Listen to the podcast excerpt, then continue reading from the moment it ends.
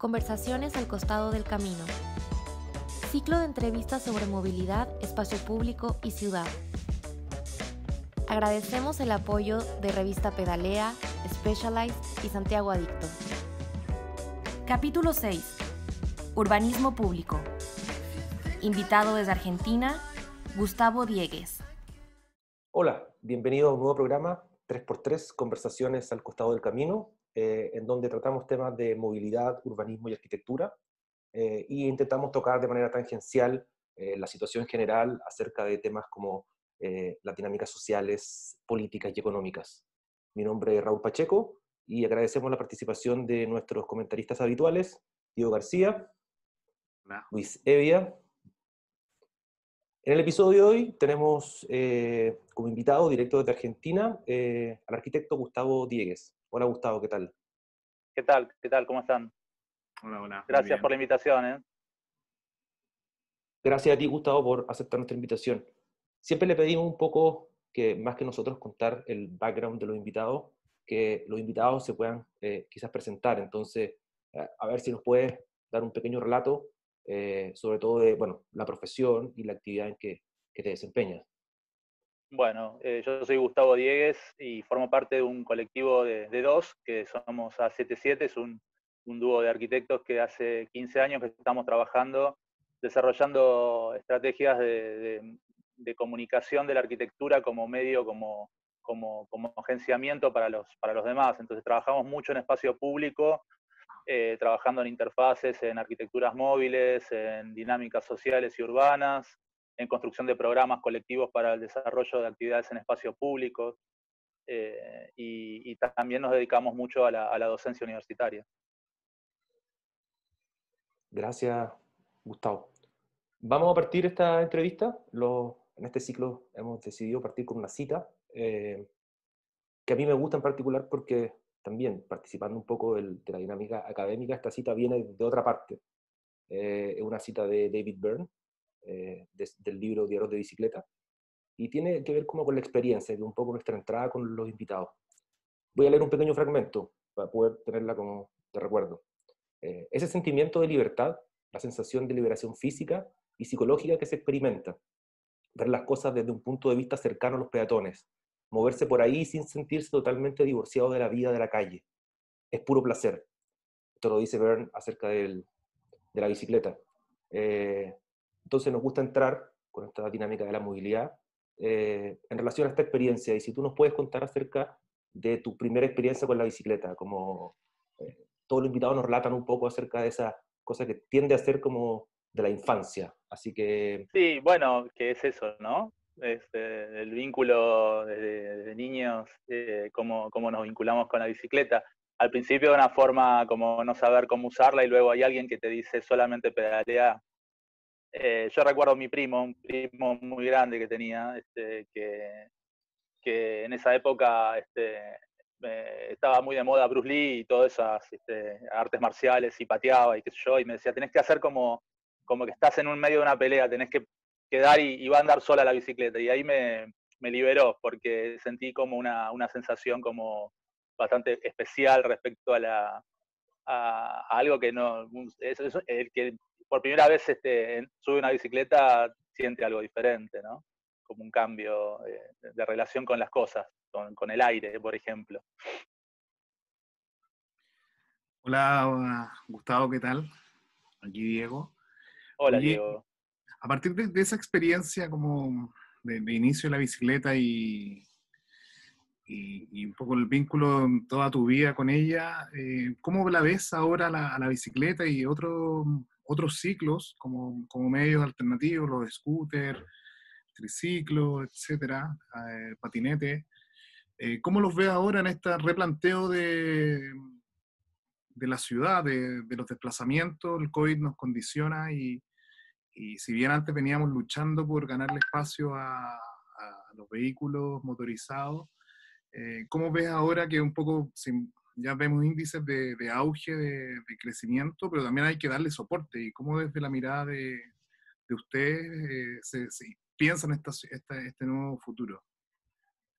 Eh, es bastante interesante lo que, lo que se plantea, ¿no? Es, como, como cuando aparece un escenario nuevo, uno siempre se ilusiona. Yo trato como de mantener cierta reserva, sobre todo viviendo en Buenos Aires, que es una ciudad muy grande eh, y que está muy condicionada por el automóvil de todas maneras. O sea, si tuviéramos que decir, el, momento de pérdida de autos fue dos semanas en Buenos Aires nada más. Luego volvió todo como a, funcionar como estaba antes. Hay muy poca resistencia eh, y hay muy poca conciencia social respecto a que esto era una oportunidad o es una oportunidad. Yo lo, ya lo vivo como un pasado, ya era una oportunidad.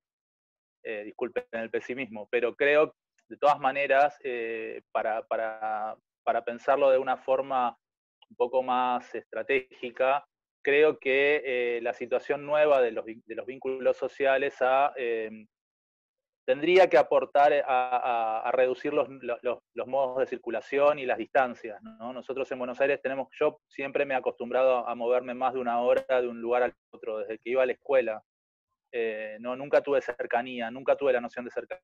Por vivir en un barrio periférico siempre me tuve que mover hacia los centros de, a, mucha distancia. Entonces, me parece que lo que cambia es el panorama o la, posibilidad de encontrarnos con, nuevas cercanías y con que a partir de ahí vincular a, la bicicleta como un transporte válido para esa, para esa nueva situación.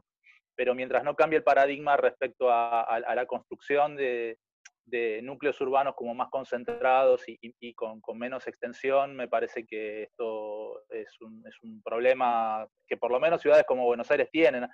Yo creo que ciudades pequeñas este, y medianas son como las que mejor pueden llegar a, establecer este, los, los sistemas de vínculo de la bicicleta de una forma totalmente este, definitiva, ¿no? Este, ya, hay muchas ciudades que funcionan muy bien y que tienen muy buenas este, movilidades respecto a eso, así que en ese sentido soy, soy más optimista. No soy tan optimista con las ciudades, este, con estas metrópolis que son devoradoras de, de todo, ¿no? Entonces este, mm. no, no, no llego a tener imaginación para eso. Eh, Gustavo, tengo una pregunta. Em, con relación a esta bicicleta, y a mí me pasa lo mismo que, que, tu experiencia, siempre viví fuera del centro y un desplazamiento. Pero hoy en día mi situación cambió. ¿La tuya sigue siendo desde la periferia, desde fuera de la ciudad, o te integraste quizás a algo más conectado y, y, no, no, no, has utilizado la bicicleta? No, no, no. Este, realmente no, nunca pude conectarme porque me da mucho, este, mucho temor, ¿no? Este, moverme por la ciudad con la bicicleta en, términos de estas distancias, ¿no? Este, hay, otros, este, hay otros, este, otros caracteres y otras personas que sí que lo disfrutan y que lo, y que lo ven como un ejercicio muy válido. Pero el tema es que yo todavía mantengo esa relación de distancia con los lugares a donde me dirijo. Mi oficina está también en otro punto de la periferia, es mi taller, y las universidades están en el otro punto de la ciudad y tengo que atravesar casi 30 kilómetros en una ruta muy, muy, para llegar hasta la ciudad universitaria de Buenos Aires tengo que atravesar toda la, avenida de circunvalación de la, ciudad. Entonces no, me está haciendo muy, muy práctico todavía, a mí en particular. Por eso yo eh, quisiera tener las cosas más cerca, pero es una cuestión casi de sentido común.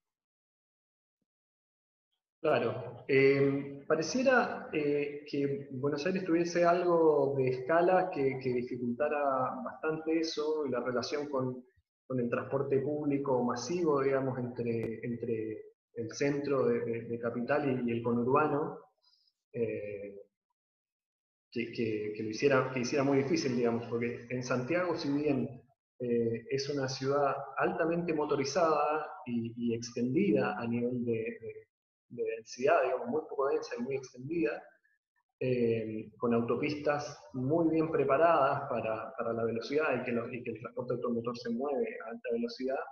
Eh, de igual manera, eh, este, este, este, espacio de, digamos, de, reflexión o de, o de, silencio automotor digamos, de las calles sirvió para, para, un, para, un, gran movimiento en cuanto al problema de, la movilidad. Pareciera que, que, que en Buenos Aires hubiese, pasado esto que te decía, ¿no? O sea, cuando que hubiese un problema de escala que, que lo hiciese mucho más difícil. Yo creo que es eso, yo creo que es un tema de escala. Creo que Santiago es una ciudad mucho más amable para poderse mover en bicicleta y yo me, encantaría poder aprovecharla, vivir en Santiago para eso, digamos, o me pasa con Rosario en, en, Argentina, ¿no? Este, ciudades como Córdoba, Rosario, ¿no? Como que son ciudades como mucho más, en donde está todo mucho más cerca y donde los barrios no están tan lejos del centro. O sea, los barrios son, eh, son cercanías también y tienen sus propios centros, ¿no? Como tienen sus propios eh, lugares de, interés y de abastecimiento y de, y de diferentes estímulos para, para, para moverse en la ciudad. Este, lo, que nos pasa en Buenos Aires es eso, es que está, está, muy, este, eh, está muy disociada la, situación porque, bueno, en un momento también ganó el auto, ¿no? Eh, pudo haber sido una ciudad mucho más conectada desde el subte o del metro, ¿no? Ya que fue pionera en el metro a nivel internacional y pudo haber tenido una red, eh, hoy tendría que tener una red, si hubiera mantenido esos niveles de construcción de, de redes de metro tendría que tener mucho menos intensidad de automotriz. Ahí yo creo que se juega un problema político de eh, la situación argentina y no sé, en Latinoamérica cómo, cómo, ha repercutido, pero que es el triunfo del auto. Y el, eh, eh, no sé, yo siempre digo que el símbolo que tenemos, en, por ejemplo, en Argentina es que cuando quieren nombrar que hay crecimiento económico, hablan de la venta de autos, no hablan de otra cosa, como símbolo de mejora económica ¿no? creció la producción de autos, creció la venta de autos. Ese es un índice de etapa de los diarios para indicar que hay una mejora en la, en la economía. Entonces, este, claro, e, ese, ese valor casi que forma parte de nuestro lenguaje, de nuestros sentidos comunes, ya está consolidado, ¿no? Eh, y los eh, transportes públicos, automotrices, este, como los micros y ómnibus que, que unen toda la ciudad, es una red súper sólida. Eh, eh, contra eso, incluso el auto, el auto individual gana. Eh, porque también forma parte de un deseo de, pertenencia y de clase la idea de tener el auto, de poder, si no tengo una vivienda, por lo menos tener un auto. Y eso también tiene que ver con otro, otro estándar de pensamiento respecto a, a qué ser y quién ser en una sociedad y, entonces eh, los discursos que puedan tener que ver con la movilidad en bicicleta se superponen de una forma mucho menos fuerte, porque eh, está tan fuerte la idea de la realización personal a través de las cosas, que el auto es algo mucho más que el transporte. Sí, totalmente. Sí, creo que, bueno, el tema del índice, eh, acá pasa lo mismo.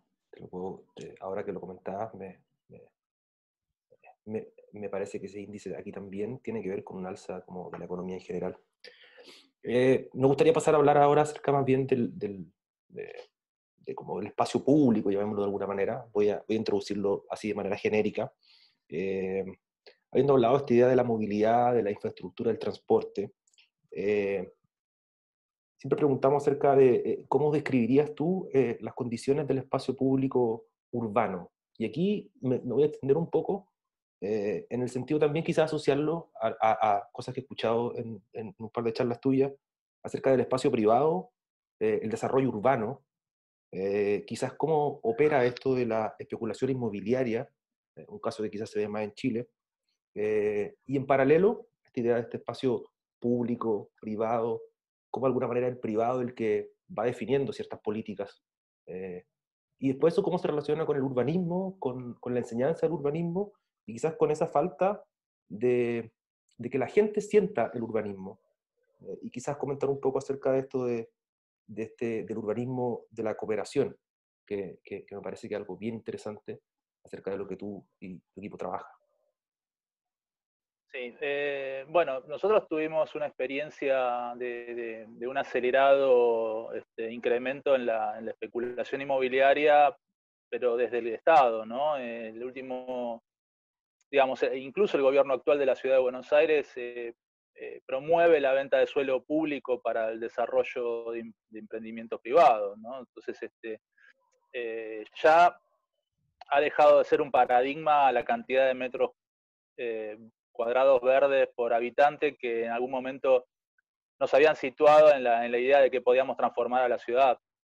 ¿no? este es el caso local en Buenos Aires. Y eso me ha llevado a pensar también que probablemente en Latinoamérica esta cuestión de que las grandes corporaciones y que la, y la, relación entre, entre el sistema de, intensidad este, de, la industria agrícola en términos este, eh, de, producción de, excedentes, eso produjo una avidez de, inversión inmobiliaria y de especulación inmobiliaria más allá de las necesidades, solamente como una inversión financiera y no como como el salvoconducto para la mejora habitacional.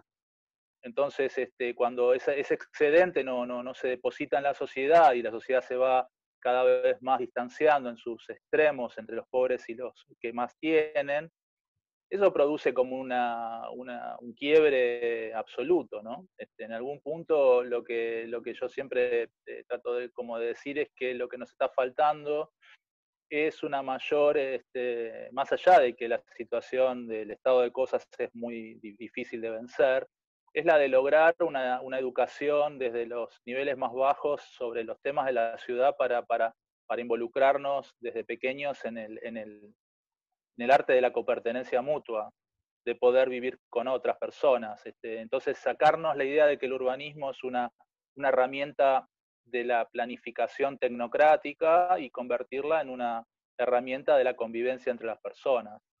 Este, en el momento en que se convierte en una técnica pasa a dejar ser parte de la comunidad y empieza a ser parte de pocas personas que son las que tienen el conocimiento y que están asociadas a quienes tienen el interés. Y el interés lo tienen las personas que quieren hacer dinero con la ciudad. Entonces, eh, ¿cómo ofrecer resistencia a esa, demanda tan alta que hay, esa pulsión tan alta que hay cuando no hay nada que resista del otro lado.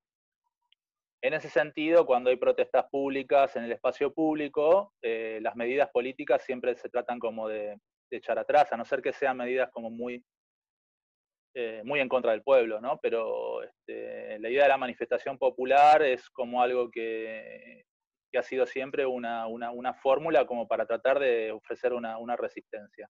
Ahora, esa idea de, expresarse en el espacio público, si no tiene contenido, si no tiene conocimiento, si no construye su propio sentido común, es, inútil. Eh, en ese sentido, a mí me resulta como, interesante ponerle mucha energía a la idea de, eh, de, que el urbanismo sea una materia pública, que sea algo de conocimiento público y que podamos entender y atender a las cuestiones que tienen que ver con la construcción de normativas, eh, formas de, acuerdos, formas de, vínculo con el espacio público y con el espacio privado. Eh, nuevas invenciones. La, ciudad está, pasando por una, por una pérdida de creatividad muy alta, por más que haya nombres nuevos y, muchos nombres tengan eh, estipulación de marca hasta en otros idiomas. Me parece que falta imaginación en el sentido de que que, no, hay, eh, no hay gente pensando en esto. No por, no por una... Por, yo creo que cuanta, cuanta más gente haya pensando en esto, más cosas se nos van a ocurrir. ¿no? Es como, cuanta más gente pensando en la solución de una vacuna para el COVID, más rápido va a aparecer. Eso es un poco lo que aprendimos en este tiempo, ¿no? Si, si, si todos los países se juntan para, para, trabajar en un objetivo, se logra. No, no es que no.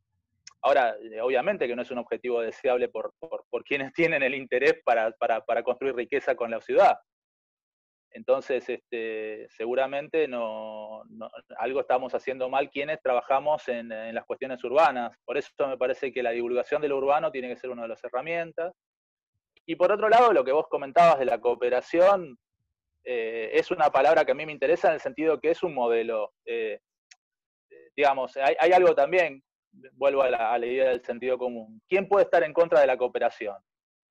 Ahora, si estamos todos a favor de la cooperación, ¿por qué no construimos herramientas de cooperación? ¿Por qué no inventamos nuevas cosas? ¿Qué fue lo último que se inventó respecto a producir cooperaciones? Las cooperativas. Bueno, ¿qué evolución tuvieron las cooperativas? ¿Cómo se puede estudiar la historia de las cooperativas y ver cómo en muchos casos han fracasado porque hubo algo que no funcionó? ¿Qué cosas no funcionaron de, de las cooperativas y del espíritu cooperativo?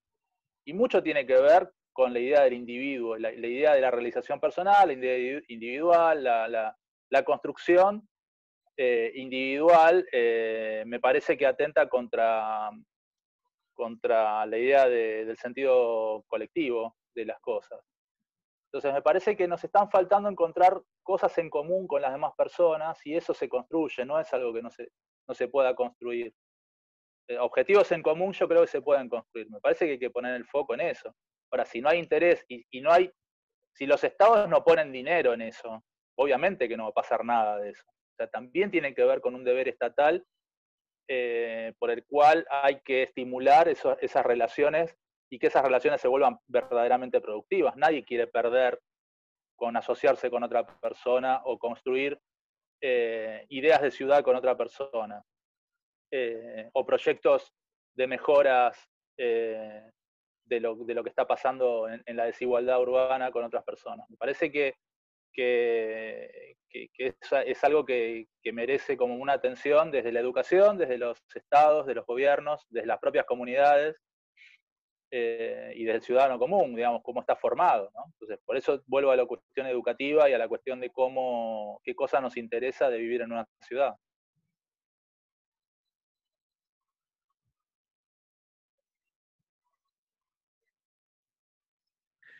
Creo que es súper interesante lo, lo, que planteas tú sobre esta universalización del urbanismo, de, de, que no es solo un espacio dedicado a los técnicos, sino que toda la, la ciudadanía tiene una visión frente a la ciudad y, y, tiene esta capacidad de crítica, eh, de plantear bajo sus distintos puntos culturales también una visión de ciudad. Y creo que ahí es como la ciudad de los niños. Ojalá que ese tipo de ciudad fuese la que eh, liderar a la política pública, institucional que permita el desarrollo de esto, pero justamente creo que el COVID también ahora nos plantea esa misma pregunta de ahora, ¿qué entendemos por este espacio público? Eh, porque ya la calle nos queda corta de angosta de eh, la acera, por lo tanto, hay un sentido común de todos como con una visión sanitaria que nos, nos apela directamente a cambiar el paradigma y lo primero que podemos disponer de espacio es la, la circulación de los autos, en, lo más concreto en la calle, pero yo creo que mm, siendo más fino también es la recuperación de, este, de este mundo que nos llevaron de lo individual, ahora volver a ser colectivo, a, a recuperar espacios abandonados en la ciudad como para ser transformados desde una mirada del espacio público, no solamente como un área verde, sino que un centro de encuentro que permita eh, la superposición de capas de actividades. Eh, entonces ahí es donde mm, el rol nuestro quizás tiene que venir a, a, traer creatividad o juntar distintos conceptos y materializarlos en actuaciones eh, más bien de acupuntura urbana, porque el, problema de la ciudad latinoamericana extensa, eh, vamos a dedicarnos toda una vida en, como luchar contra ella, sino que más bien idear estas nuevas estrategias eh, de, de, estos nuevos centros que planteas tú, que, que ahí es donde un poco se ponen nuevos centros, pero también hay que dotarlos de cierta infraestructura para un poco ir fragmentando esta ciudad y que vaya dialogando con sus características y respondiendo a estas etapas de crecimiento, por así decirlo.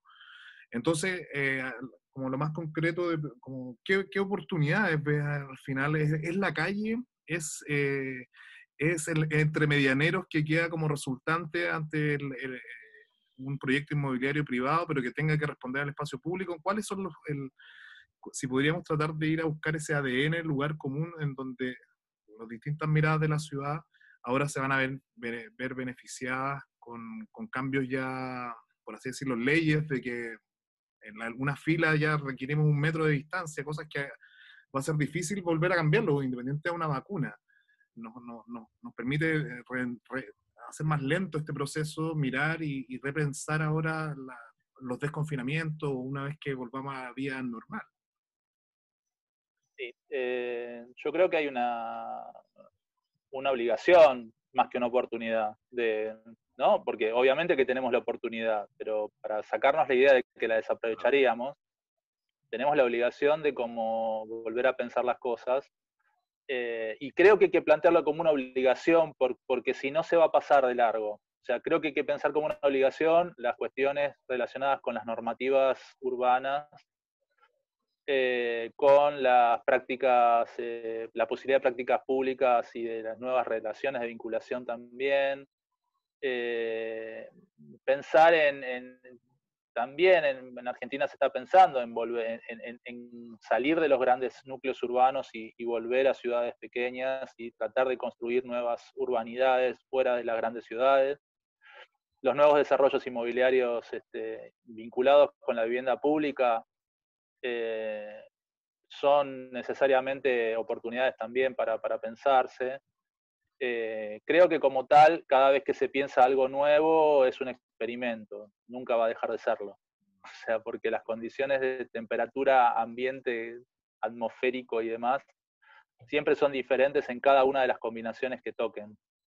Eh, sin embargo, hay cosas de aprendizaje que me parece que surgieron, en, por lo menos en la ciudad establecida o en las ciudades que ya están consolidadas, me parece que son interesantes como para volvernos a, preguntar cosas y hacerlas. Me parece que eso es una, eh, eso forma parte como de las legislaturas de las ciudades, eh, quienes se encargan de los consejos de, de, redacción de leyes o el poder legislativo de las ciudades que cómo, cómo, cómo reorientan y cómo buscan fórmulas de conversación colectivas para desarrollar conocimiento colectivo en torno a esto. Porque esto no es una, de un área, esto no es del urbanismo tecnocrático, esto no es de la, de la salud pública solamente, esto es de todas las disciplinas y de mm. todas las relaciones posibles de vínculo. Fíjense cuando en las ciudades tratan como de, volver alguna actividad, qué cantidad de actividades diferentes, con qué tenor de, complejidad cada una y con qué tenor de, vínculo social cada una. ¿no? Entonces, este, por otro lado, la oportunidad de, por lo menos en la Argentina, de, reconvertir todo lo que es la, periferia este, de las villas de emergencia, que se llaman así para nosotros las favelas o los, mm. o los lugares de, de, vida de las, de las clases más desposeídas o con, menor cantidad de recursos, eh, tratar de trabajar en, términos de convertir nuevas urbanidades y, de, dotarlas con los servicios necesarios como para que no haya problemas de habitabilidad y que mejoren las condiciones y las calidades de vida. Eh, ese es un gran objetivo porque hay que pensar en reactivar este, economías y, demás, y me parece que, por ejemplo, en Argentina se lo están planteando para, como una verdad posible de, desarrollo futuro, ¿no? repensar, eh, activar la vivienda eh, social y, poder repensarla a partir de las nuevas condiciones. Me parece que hay un error que se cometió en el último tiempo, con la mejor intención y con la mejor voluntad, es que no se vuelva a pensar que las cosas se, se tienen que repetir en cada caso. Hay que pensarlas cada vez. Entonces, no hay que tomar modelos de afuera porque funcionaron afuera, no hay que tomar eh, la multiplicación y la reproductibilidad solo por el hecho de que reduzca costos, porque esos costos se pagan a lo largo, ¿no? O sea, el hecho de hacer viviendas una al lado del otro iguales, en las mismas condiciones, con la misma separación, con poco espacio para las calles, e, esas fórmulas de, vivienda para cumplir en número y en cantidad y con empresas constructoras me parece que es, una, es un gran error del, pasado, por lo menos eh, yo siempre lo comento con el caso argentino, ¿no? por ahí cada uno lo aplicará, por ejemplo en Chile como como lo han ido haciendo, pero eh, me parece que hay algo que está en la calle que también hay que repensar, eh, como, de acuerdo a tu pregunta, Diego, si es la calle, si son los intersticios en, la ciudad, si, son, si es, repensar espacios de, intermediación entre calles y, áreas privadas, si es como, no sé, por eso una oportunidad para pensar algunas cosas que no tienen que ver solamente con lo formal del espacio, con la forma del espacio, tienen que ver con, la cualidad, con la cualidad de los vínculos, ¿no? con, cómo nos estamos pensando. Eh, pero bueno, como la vida encima te, pone a seguir produciendo y autosustentándote, nos, da poca, nos va a dar poco tiempo para todo este pensamiento que hay que hacer, que es mucho. Tenemos que pensar muy rápido, me parece. Sí. Sí, tal cual. Eh, y en relación justo a esto que, que decías, Gustavo, esta, esta posibilidad quizás de, reconfiguración o, repensar también nuestras, nuestras relaciones, nuestras formas de, vincularnos más allá de, lo, morfológico. Em, ¿Hay algún tema de, tu quehacer reciente eh, o, actual, digamos, que puedas vincularlo a, esto último o que lo puedas mirar con esta óptica?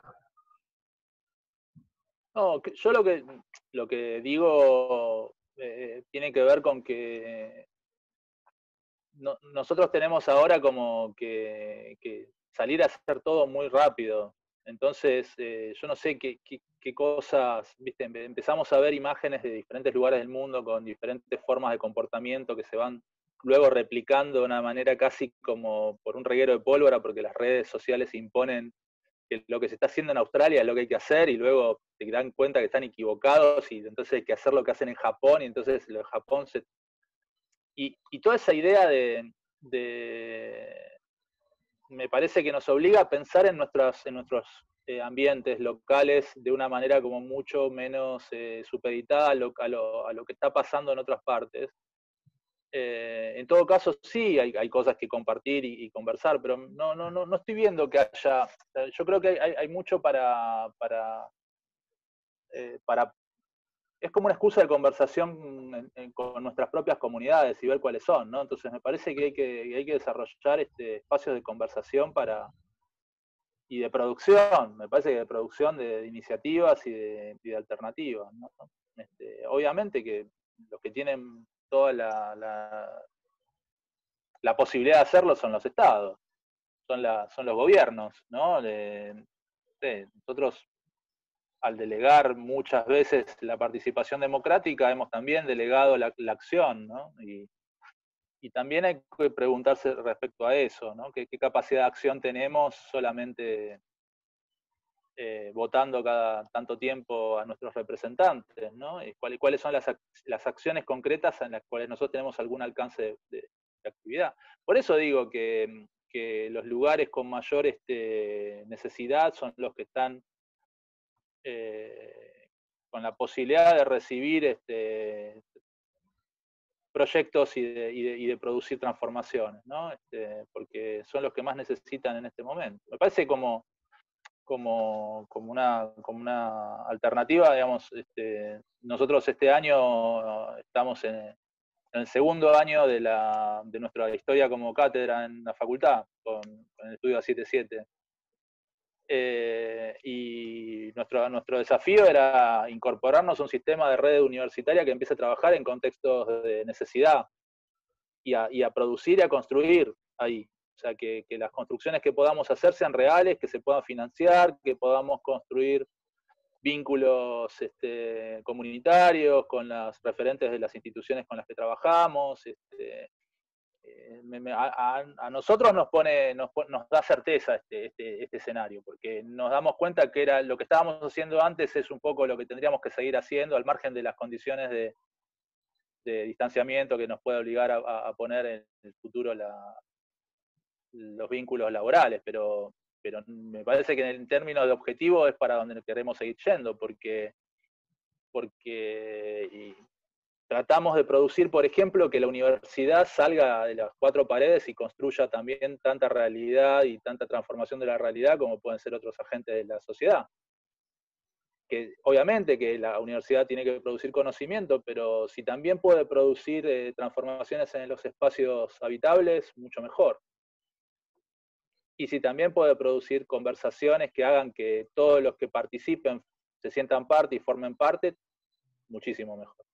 Sí, de eso quería, de hecho, justo preguntarte un poco, Gustavo, eh, me parece que hay una primera idea acerca de lo complejo que es entrar en una dinámica gubernamental, como en el fondo hay, sabemos que hay una decisión de voto detrás, que hay una, un, aparato político, pero, pero me parece súper interesante en, en, en, el que hacer de, en el fondo de, tu estudio, eh, junto con Lucas, eh, esta idea acerca de, la forma de hacer arquitectura, eh, de cierta arquitectura efímera, de la autoconstrucción, y, quizás cómo ese proceso de alguna manera empieza a trabajar en esta, en esta conurbación, en esta periferia.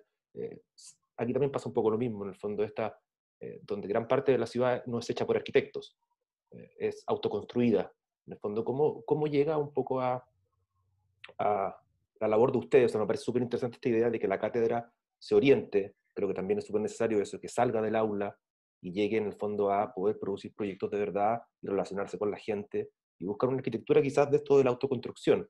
Eh, ¿cómo, ¿Cómo lo ves tú en el fondo? Bueno, pero porque nosotros empezamos nuestro, nuestro camino en una cosa que le llamamos autoconstrucción, que fue empezar a construir con nuestras propias manos. O sea, fuimos arquitectos que construíamos lo que hacíamos, eso nos puso en un contacto muy inmediato con los materiales y con, la, inteligencia de los materiales y con la posibilidad de hacer cosas muy rápidamente porque nos proponíamos eh, obras que fueran efectivas, prácticas y eficientes en términos de lo visual incluso.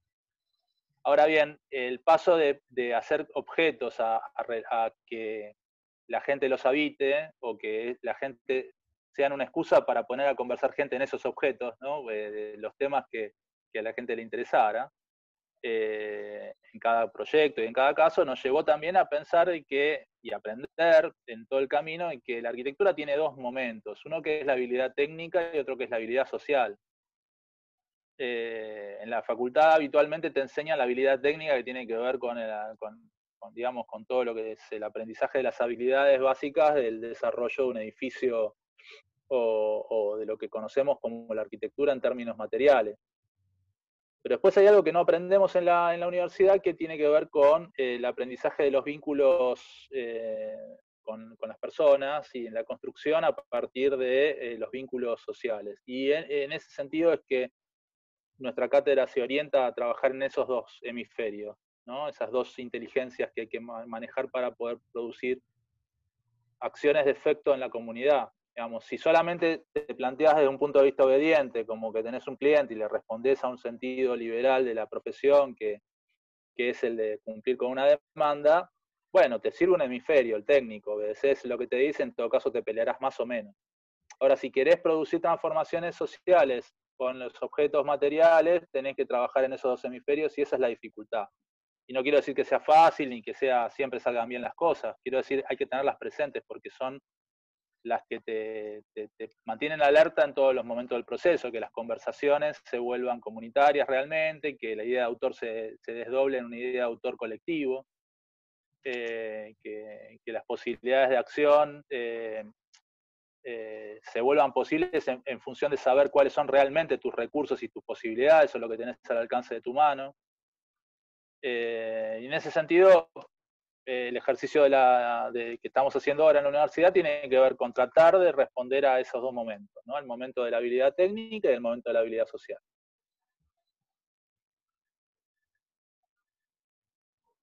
Tomando esa última parte del trabajo colaborativo, em, yo veo eh, desde a distintas escalas, obviamente, el ejercicio profesional de ustedes como tú planteas, desde la autoconstrucción o autoencargo y, y un poco elaborada por nuestras mismas manos, nosotros hemos trabajado un poco esa misma estrategia de identificar lugares o infraestructuras en desusos, como son los ríos, puentes, ferroviarios, infraestructura que, que, es residual eh, y que tiene otra época, y cómo con pocas operaciones muy económicas, pero de alto, de alto impacto, eh, se permite reincorporar o, ganar ese espacio a, la ciudadanía para un poco completar el déficit que hay de áreas verdes o de, equipamiento de espacio público. Pero si lo llevamos también ahora a algo que, deja el COVID, eh, que son estas ciclo eh, bicisendas o ciclovías de emergencia,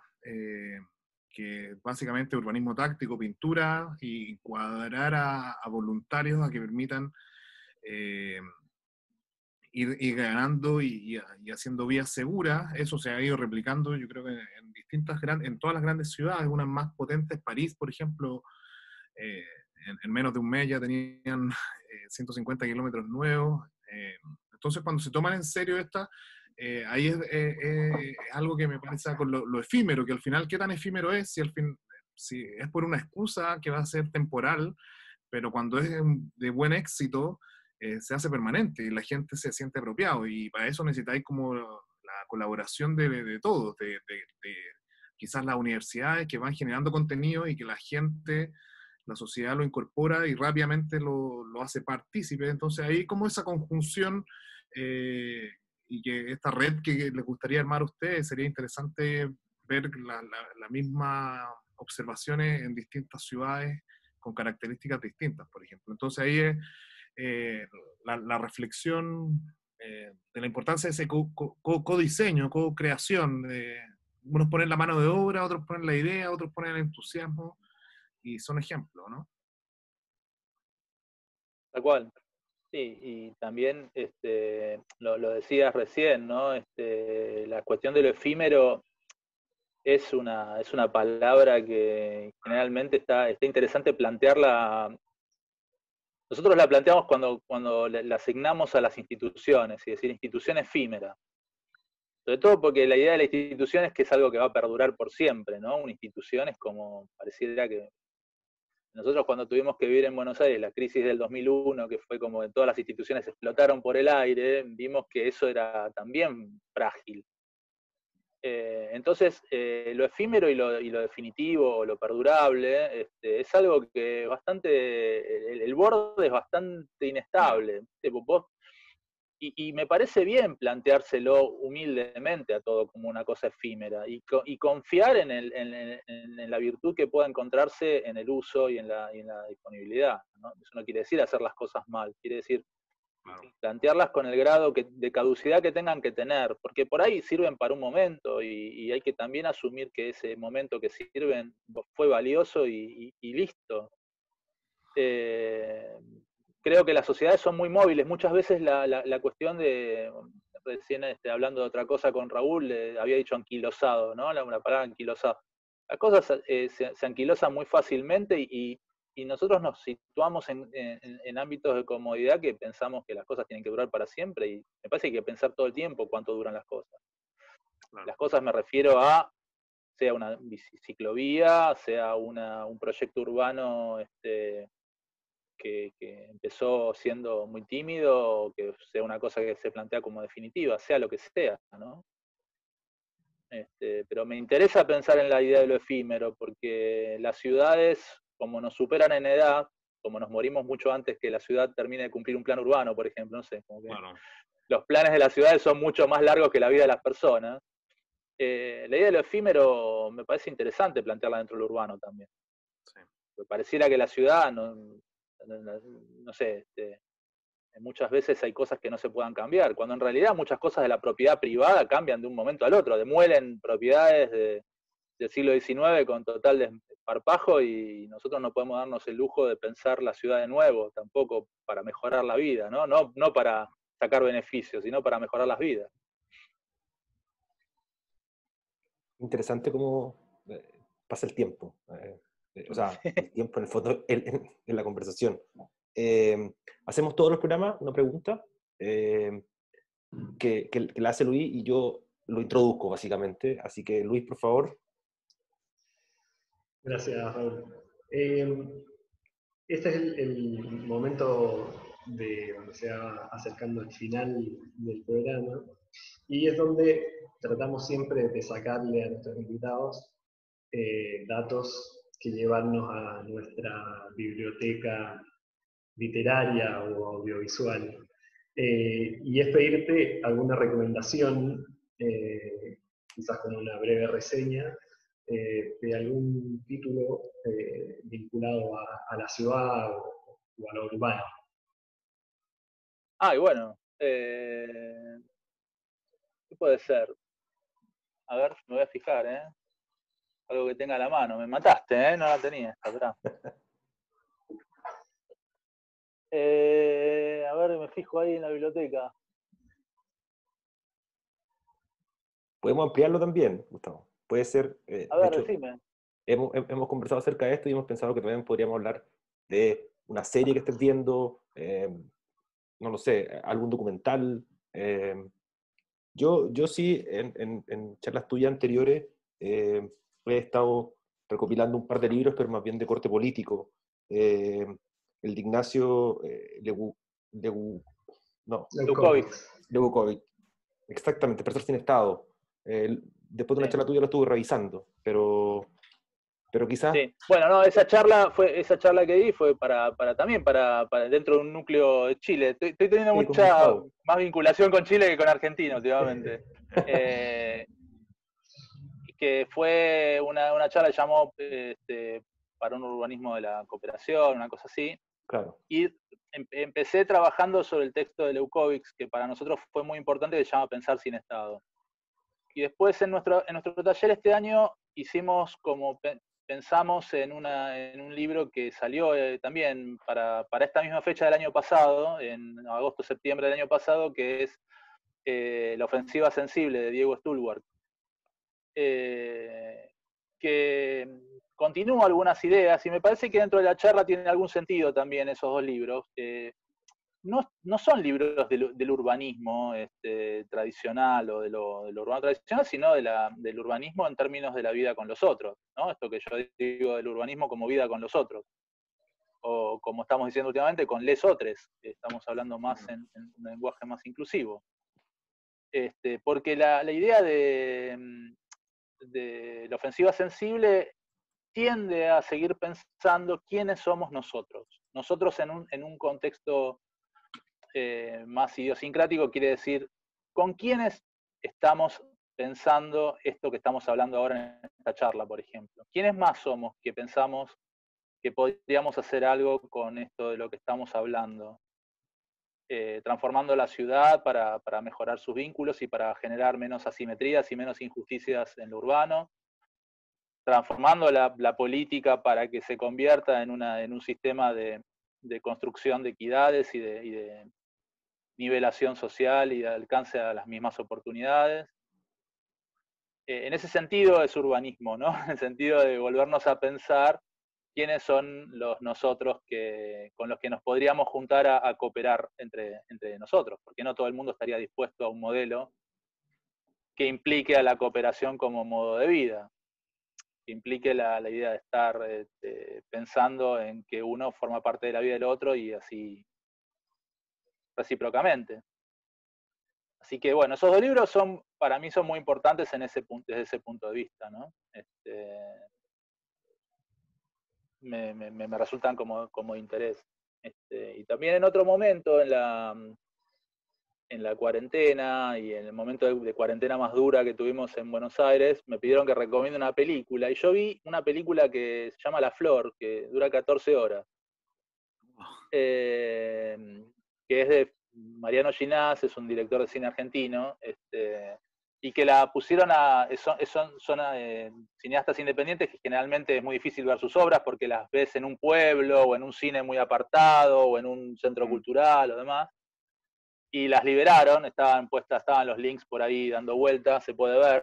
Este, y es una experiencia también, una experiencia porque atraviesa muchos este, escenarios este, y te ayuda a entender muchas cosas. Y bueno, es una película que junta muchos géneros. Y me interesaba por lo que estaba planteando. Pero bueno, esa es más de, es, más de recomendación de cuarentena, Luis, es más que,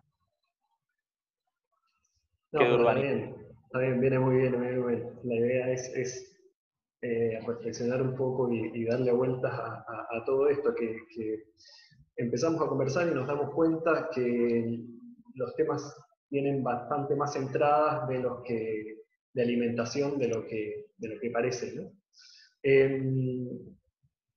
En, relación a, quizás ya al panorama general sanitario actual y, la experiencia que hemos pasado eh, y, los temas que, conversamos, que conversamos hoy acá, ¿con qué, reflexión podría cerrar eh, con miras este, a este, futuro próximo, que no sabemos cuándo va a ser, digamos que se va corriendo todo el tiempo, pero...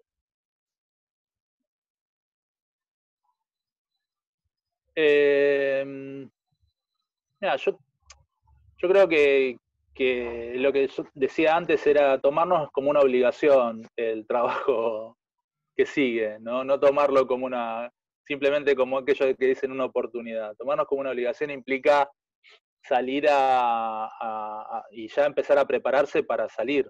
Prepararse para salir quiere decir, ¿qué hacemos cuando salgamos? ¿Qué, qué, qué, qué, relación? ¿Qué, qué proyecto? ¿Qué, convocatoria? Pero tiene que ver no con, eh, con, con, hacer de la vida una serie de eventos, ¿no? O sea, bueno, ahora el evento conversatorio, el evento eh, ¿cómo es que se llama? El webinar del evento, no. Eh, yo a lo que voy es a qué hacer para volver posibles este, algunas, algunas cuestiones que, sabemos que hay que, cambiar y transformar y que son muy anteriores a la pandemia. A mí me parece que los problemas anteriores a la pandemia son mucho más graves que la pandemia misma. O sea, que, esto que nos estamos tomando como un problema es una circunstancia, hasta les diría, menor en función de la, de, la, de, cómo está ya seteada la sociedad y cómo está seteada la idiosincrasia colectiva. Eh, en términos de la copertenencia mutua. Esto eh, que no implica solamente a las personas, sino que implica nuestro medio ambiente, implica nuestra, nuestras formas de, consumir, nuestras formas de, habitar, nuestras formas de producir eh, y, nuestro vínculo con lo que tenemos a nuestro alrededor, con nuestra segunda naturaleza. Así que en ese sentido me parece como, que si hemos aprovechado este tiempo de confinamiento para, para, para, para saber qué hacer, yo, yo, les tengo que confesar, no es que yo, yo no tengo muy claro lo que hay que hacer, ¿eh? o sea, en realidad no me pregunten a mí. Eh, yo lo que, lo que quiero decir es, eh, a, mí la respuesta que yo les daba recién es, yo estoy mucho más seguro de que lo que estábamos haciendo, por ejemplo, con el taller de la facultad y con la cátedra de la facultad es un camino que no tengo que dejar, porque a mí me, resulta un, eh, un objetivo inacabable para la vida. ¿no? Cuando te das cuenta que lo que estás haciendo no se termina en tu vida, me parece que ahí hay algo, ahí hay una respuesta. Porque tenés que pensar cómo continúas cuando ya no estás. O sea, cómo lo continuarías cuando ya no estás. Eh, y eso implica este, contagiar a que otras personas puedan continuar haciendo cosas que a vos te parece que tienen sentido. Y en todo caso, si después dejan de tener sentido, porque también algunas convicciones son efímeras, como hablando del efímero, eh, bueno, que logren un nuevo sentido que sea lo, mejor para lo que en ese momento toque. Este, yo estoy muy de acuerdo con lo que dice. Eh, yo estoy muy de acuerdo con lo que dice de un poco el, o lo interpreto de esa manera, que el COVID viene a cerrar un ciclo, a una forma de, de, llevar el desarrollo, eh, esta idea de progreso que, que está tan como mal concebida y, y, con esta detención de todo vuelve a aparecer vida, los animales salen a, eh, se cierra la capa de ozono, empieza entonces, quizás nosotros veníamos desde un ejercicio profesional pensando en esta nueva etapa, eh, en cómo la bicicleta era un actor, es un actor relevante a con el medio ambiente, con las economías locales, con los desplazamientos, etc. Eh, y el COVID justamente viene a poner encima y acelerar ese proceso de, este nuevo pacto de entender cómo van a ser las ciudades. Y tenemos ya un problema heredado de antes, de esta forma antigua de, que pone más difícil por dónde partimos o cuáles son las estrategias primero. Y ahí eh, nosotros apostamos y creemos que, que el mayor desafío por las ciudades latinoamericanas, independiente de su tamaño, eh, construyendo unas buenas infraestructuras de calidad, unas super ciclopistas, por así decirlo, que permitan eh, eh, conectar estratégicamente distintos lugares, creemos que eso va a permitir, no inmediatamente, sino que es un trabajo a, largo plazo y que se suman las intermodalidades y se suman otros elementos que, que van consolidando como una estrategia a poder igualar o, darle una nueva eh, input. obviamente los, después los vehículos van a ser eléctricos y te van a decir ya no contaminan, etcétera. Siempre hay un círculo que, que va a estar ahí y que nosotros tenemos que manejarlo. Así que en ese sentido, como agradecer eh, tu presencia, eh, creo que compartimos esto de la autogestión y partir de generar, haciéndonos preguntas para poder resolver y dar propuestas que puedan ser prototipadas y escalables en distintos territorios es algo, un lugar común. Eh, y, obviamente la invitación también queda abierta a que podamos seguir investigando, profundizando, ver lugares de, complemento, porque al final la, hermandad latinoamericana y tenemos gente de distintas latitudes que que vamos a mirar las ciudades desde estas ópticas comunes como primos y donde algunas de las iniciativas de ustedes pueden ser bien interpretadas acá y viceversa y, juntos vamos construyendo ciertas normas mínimas de convivencia que permitan que las ciudades sean lugares eh, lugares tiernos, no sé, amigables, eh, pero que, tengan eh, dignidad principalmente. Así que nada, muchas gracias de, esta experiencia y, y, eso, muchas gracias.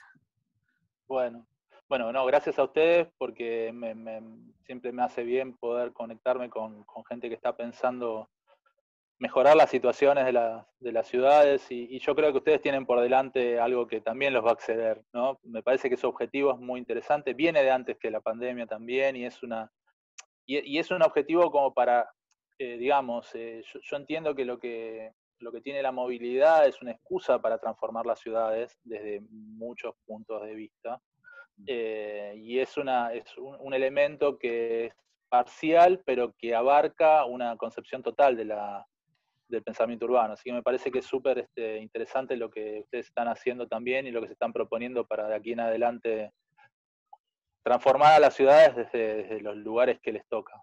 Así que muchas gracias también por la, por la invitación. Muchas gracias, Gustavo. Gracias, Gustavo. Eh, gracias a los eh, panelistas invitados de siempre. Esto ha sido eh, un capítulo más de 3x3, Conversaciones del Costado del Camino, y nos vemos en el próximo capítulo. Adiós.